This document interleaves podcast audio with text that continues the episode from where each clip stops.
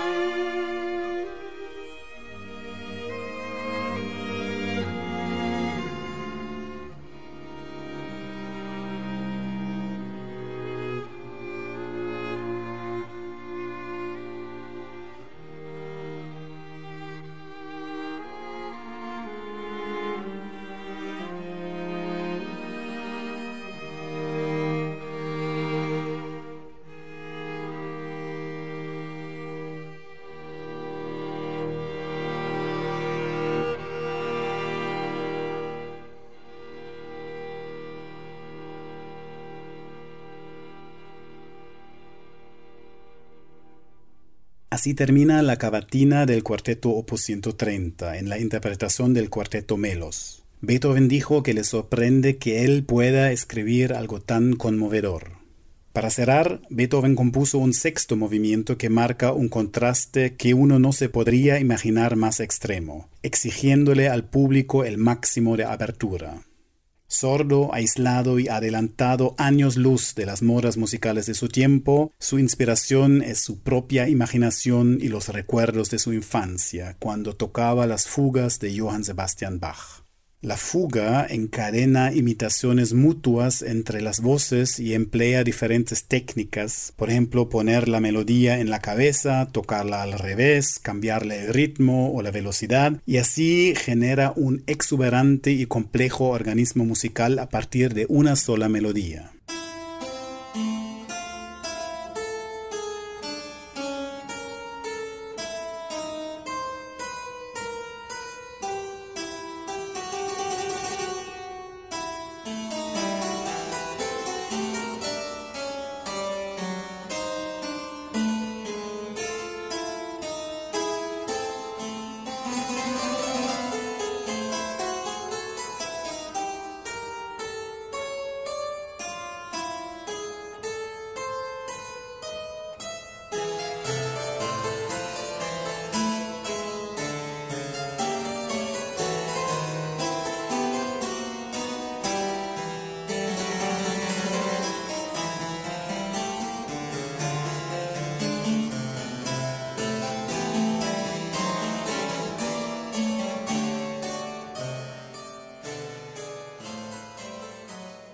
Tiempos de Beethoven, la música de Johann Sebastian Bach ya no se tocaba públicamente. La suerte de Beethoven era que su primer maestro de composición le hacía estudiar las fugas de Bach, desarrollando así un vínculo desde su juventud. En su obra tardía abundan las fugas de todos los niveles de complejidad, que le dan a sus finales un impulso obsesivo que avanza hacia la culminación con máxima intransigencia. El finale del cuarteto Op. 130 es un monstruo de una fuga de 15 minutos de radicalidad inédita.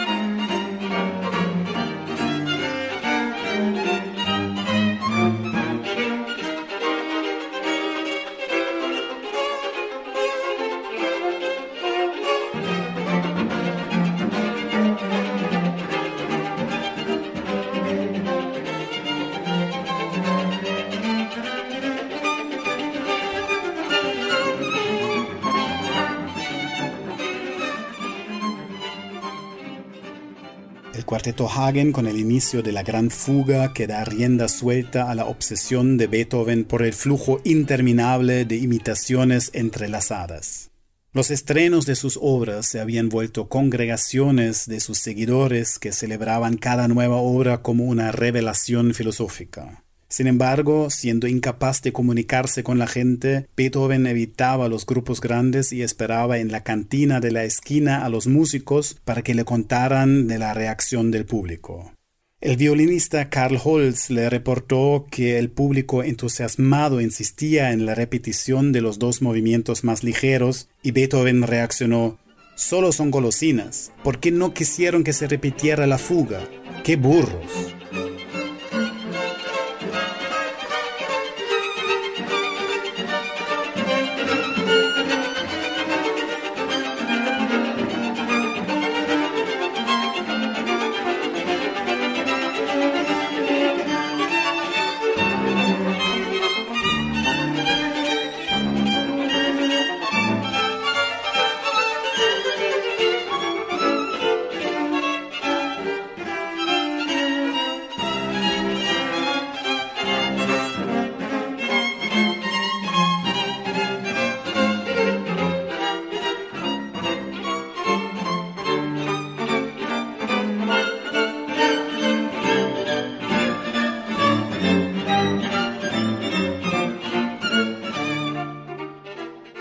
Fuga había dejado perplejos hasta sus más fieles seguidores, y los críticos la clasificaron de incomprensible como chino o llena de contradicciones y errores. Hoy en día la admiramos por su vanguardismo adelantado de su tiempo.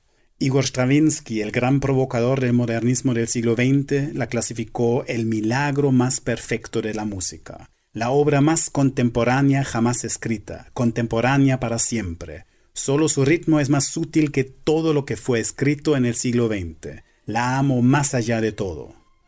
Reconociendo que su complejidad estructural y su violencia sonora necesitan el espacio de la gran sala, se empezó en el siglo XX a tocarla con orquesta de cuerda.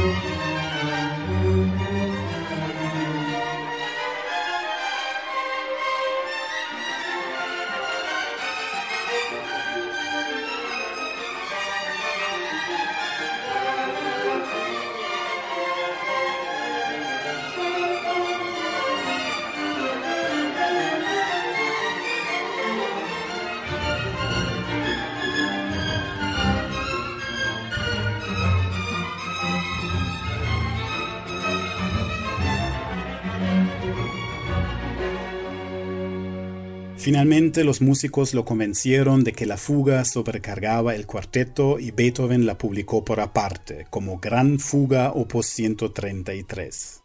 Pero antes de escribir un nuevo finale más digerible, Beethoven compuso un nuevo cuarteto entero, su Opus 131, que según Beethoven es su obra más lograda. Está compuesta por siete movimientos entrelazados sin pausa y el primero es una fuga esta vez en un tempo lento, adagio ma non troppo e molto espressivo. Richard Wagner la comparó con el despertar de la mañana del día que no te va a cumplir ni un solo deseo, pero al mismo tiempo es una oración de penitencia, una consulta con Dios en la fe en el bien eterno.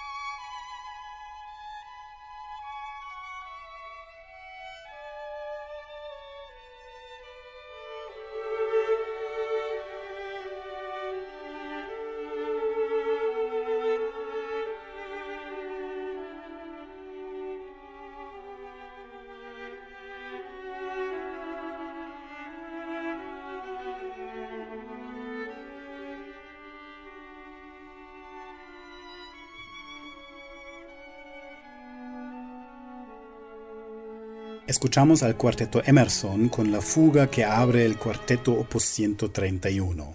Richard Wagner la clasificó como la pieza más melancólica que se haya formulado en tonos. Pero ¿qué le inspiraba tanta tristeza a Beethoven? Desde muchos años ya se había resignado con su destino de sordo y soltero, pero seguía obsesionado con la idea de educar a su sobrino Karl como si fuera su propio hijo lo había prometido en el lecho de muerte de su hermano Caspar. Su amor ilusorio de padre no era correspondido por el muchacho, que en un momento dijo que se había hecho peor porque su tío lo quería mejor. Además, Beethoven desconfiaba de Johanna, la madre de Karl, y se desgastaron en una larga guerra legal por la tutela de Karl. Todo eso le causó un profundo dolor y una frustración permanente a Beethoven. Richard Wagner, que como no le faltaba autoestima, se veía como el legítimo heredero musical de Beethoven, describe en su ópera Tristan e Isolda de 1859 otro amor inalcanzable y finalmente destructivo. Con sus armonías dolorosamente disonantes expresa una nostalgia fatal muy parecida a la del cuarteto opus 131 de Beethoven, y marca un paso decisivo hacia la atonalidad del modernismo.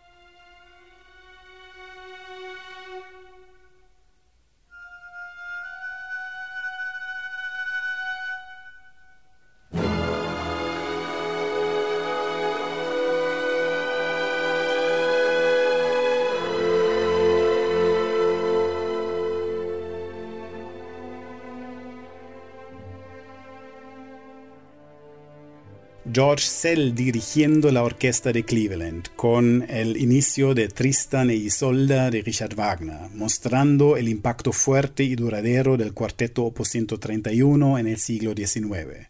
Pero como siempre en la obra de Beethoven, donde hay un dolor profundo, también está la fuerza de superación, su energía, su optimismo, su humor.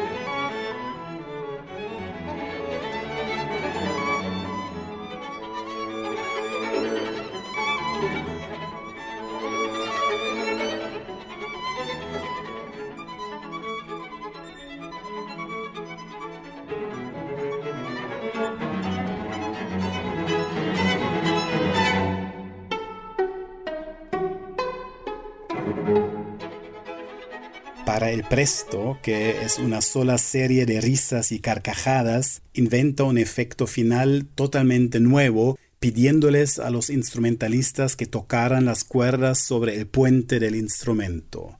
Este chillón pálido y fantasmal no lo ha utilizado anteriormente ningún otro compositor. Beethoven, por su sordera, no lo pudo haber escuchado nunca y se lo inventó de la nada.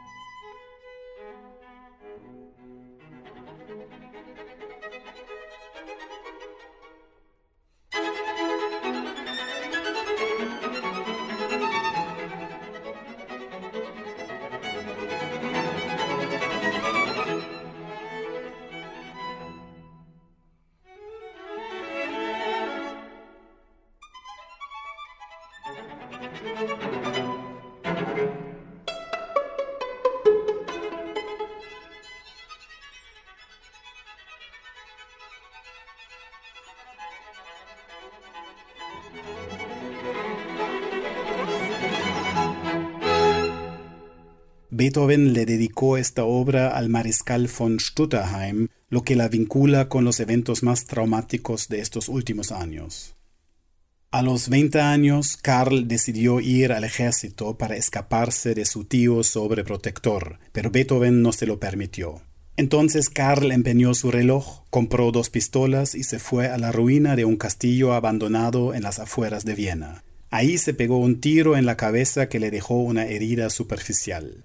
Consternado, Beethoven le pide apoyo a su amigo el mariscal von Stutterheim para conseguirle una plaza prometedora en su regimiento en Moravia y le agradece con la dedicatoria del cuarteto Opus 131. Las personas más cercanas a Beethoven reportan que este suceso lo quebró y nunca volvió a ser el mismo.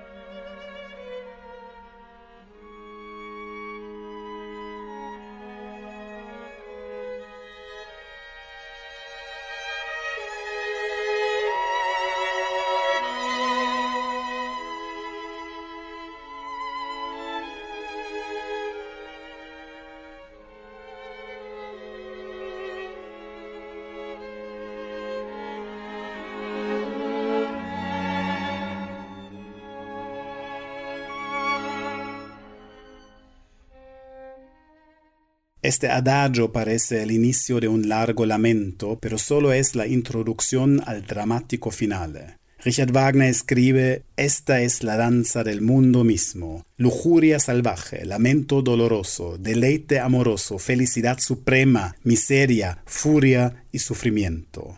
Y encima de todo, la muerte tocando la danza macabra que se impone y conduce todo al abismo.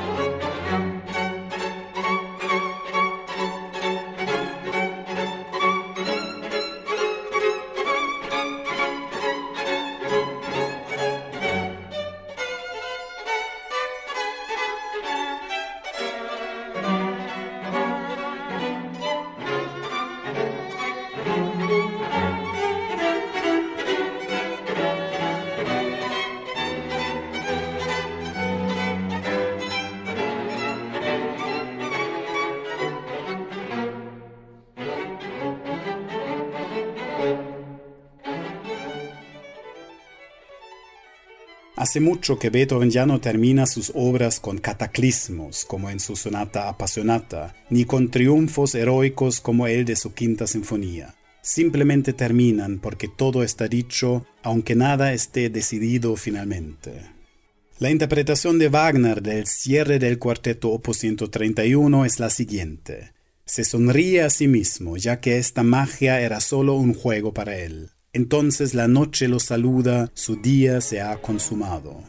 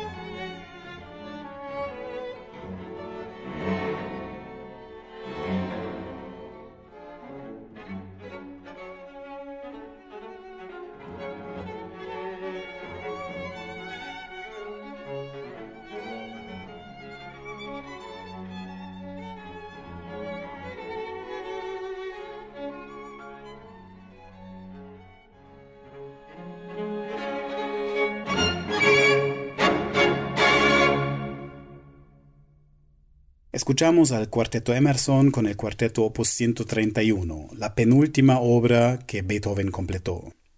Finales de septiembre de 1826, Beethoven viajó con su sobrino Karl, que se estaba recuperando todavía de su herida, a Gneixendorf, a dos días de Viena, para pasar un tiempo juntos en la finca de su hermano Johann.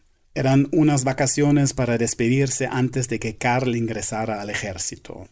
Ahí Beethoven escribió su último cuarteto opus 135, una obra de un ánimo mucho más sereno y despejado.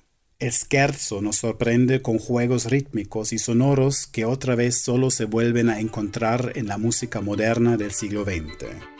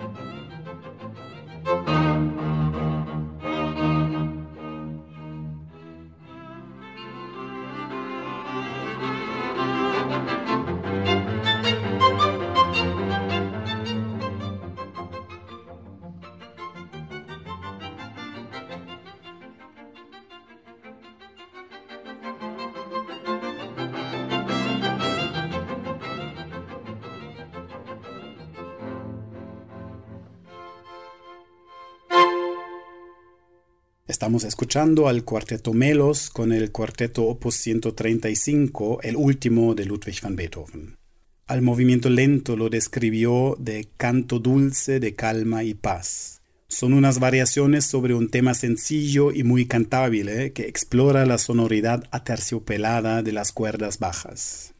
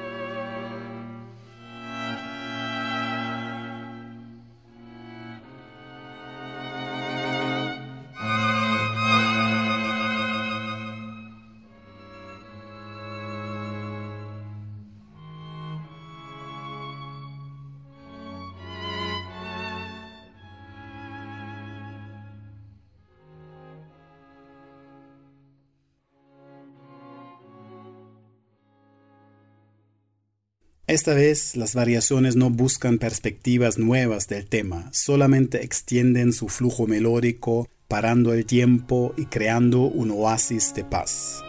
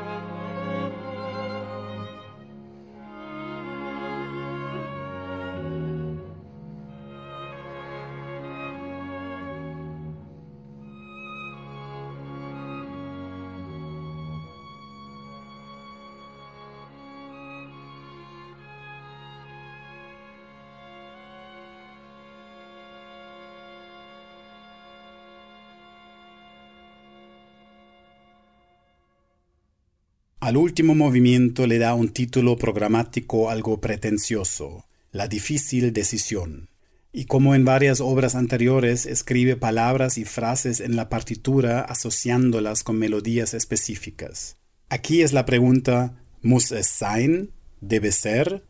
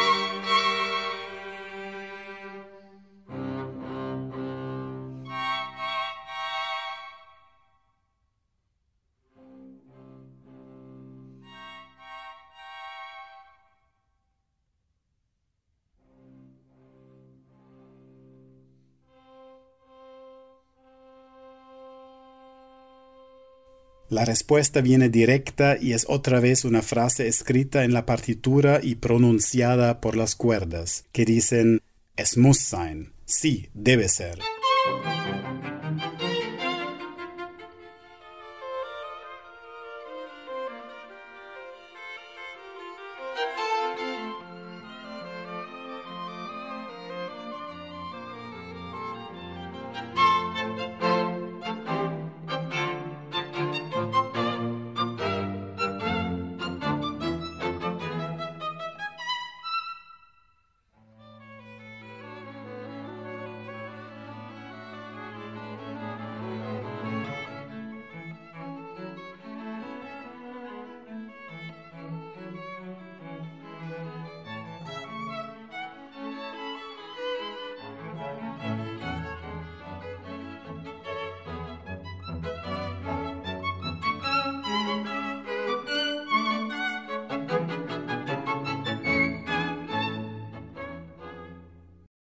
Respuesta alegre no encaja con la gravedad de la difícil decisión, como si Beethoven estuviera burlándose de los que siempre buscan mensajes existenciales en sus obras. Pero no se trata de la intransigencia de la muerte ni de la difícil decisión de dejar Karl ir al ejército. Hay otra historia detrás. Al inicio del año, Beethoven había dado el manuscrito del cuarteto Opus 130 a su amigo el violinista Ignaz Schupanzig para que lo estrenara. Después llegó Ignaz Demscher, un aficionado rico que quería que le prestaran el manuscrito para tocar el cuarteto en su casa también. Cuando Beethoven le pide que pagara 50 florines como compensación a Schupanzig, Demscher le pregunta ¿Debe ser? Y Beethoven responde escribiéndole un canon con el texto Debe ser, sí, sí, sí, suelte el monedero. Sein, sein, sein. Es muss sein, ja, ja, ja, ja. Es muss sein. Es muss sein, ja, ja, ja. Es muss sein, ja, ja, ja. Heraus, heraus, ja, ja, ja. Heraus mit dem Wolken. Heraus, heraus, es muss sein. Heraus mit dem Wolken. Heraus, heraus, es muss sein. Es muss sein. Es muss sein, ja, ja, ja. Es este canon que reaparece en el finale del cuarteto opus 135 bajo el título La difícil decisión. Y Beethoven sigue con la parodia dándole toda la gravedad posible a la reaparición de la pregunta supuestamente existencial antes de cerrar con una alegría casi pueril.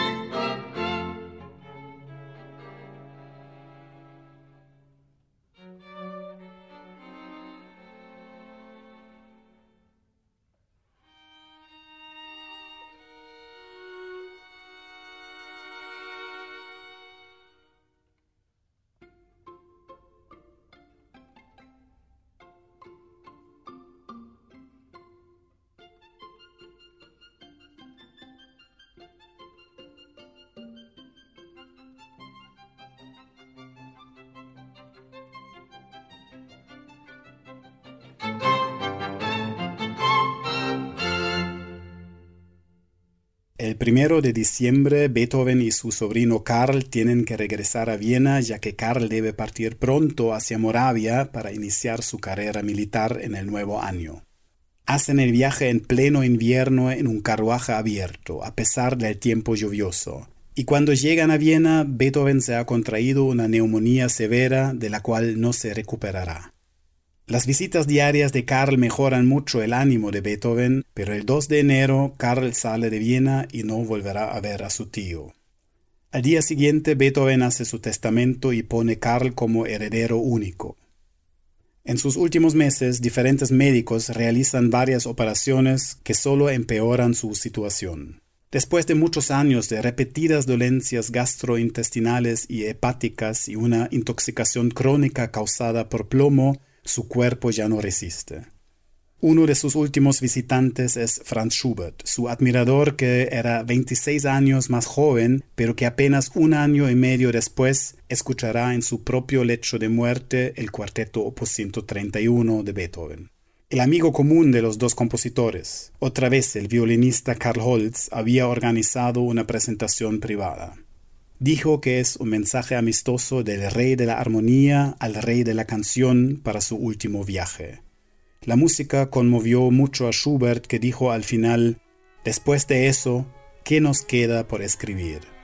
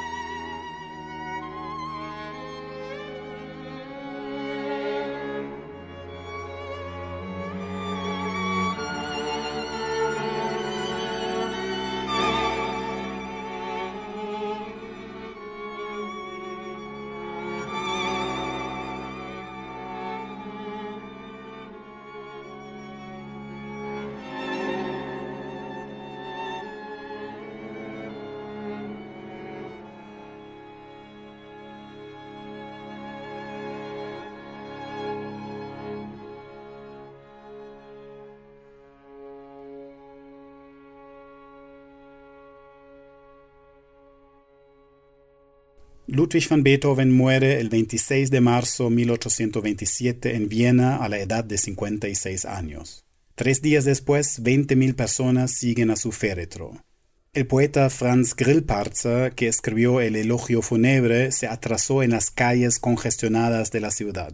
Preguntó a una vendedora del mercado por el motivo del gentío y ella le respondió sorprendida ¿No sabía usted que hoy están enterrando al rey de los músicos? Les debo su última composición todavía. Trabajaba en una décima sinfonía, tenía planes de escribir una nueva ópera y un requiem. Pero la última pieza que completó era el nuevo finale del cuarteto opus 130, en sustitución a la gran fuga. Y esta vez sí escribió algo más digerible, divertido, hasta folclórico, con un toque de Schubert.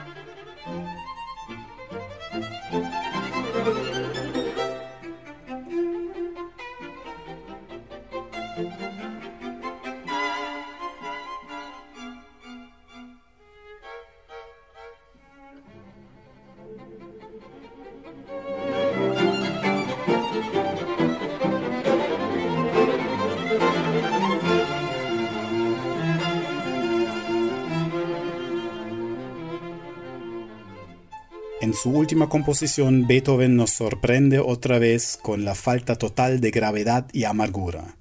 Es una despedida encantadora, con chispas y chistes, como este último retardando que disminuye la velocidad inmediatamente antes del cierre. Una última duda antes de callarse para siempre.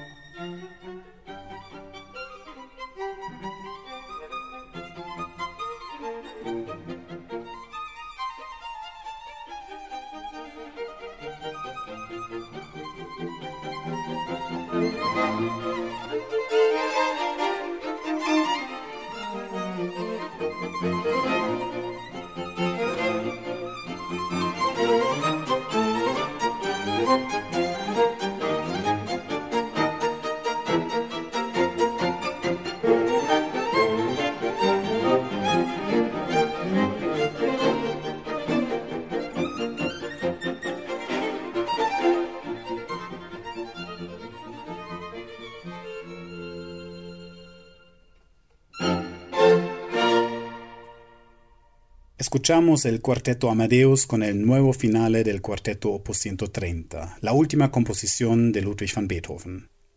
Con esto culminamos nuestro viaje por su vida y obra, casi, porque nos hemos reservado lo que muchos estiman su obra más importante e impactante, la novena sinfonía que vamos a disfrutar en los tres últimos capítulos junto con sus repercusiones en la historia de la música y fuera de la música también a partir del próximo domingo a las 7 de la noche en Radio Clásica. Bajo el título Beethoven Libertador se ubican las páginas de Facebook y YouTube donde pueden encontrar más información y dejar sus comentarios. Agradecemos mucho a su retroalimentación. Hasta luego. Cuídense mucho a los demás y al planeta. Radio Clásica y el Foro Cultural Salvadoreño Alemán presentaron Ludwig van Beethoven, el libertador de la música.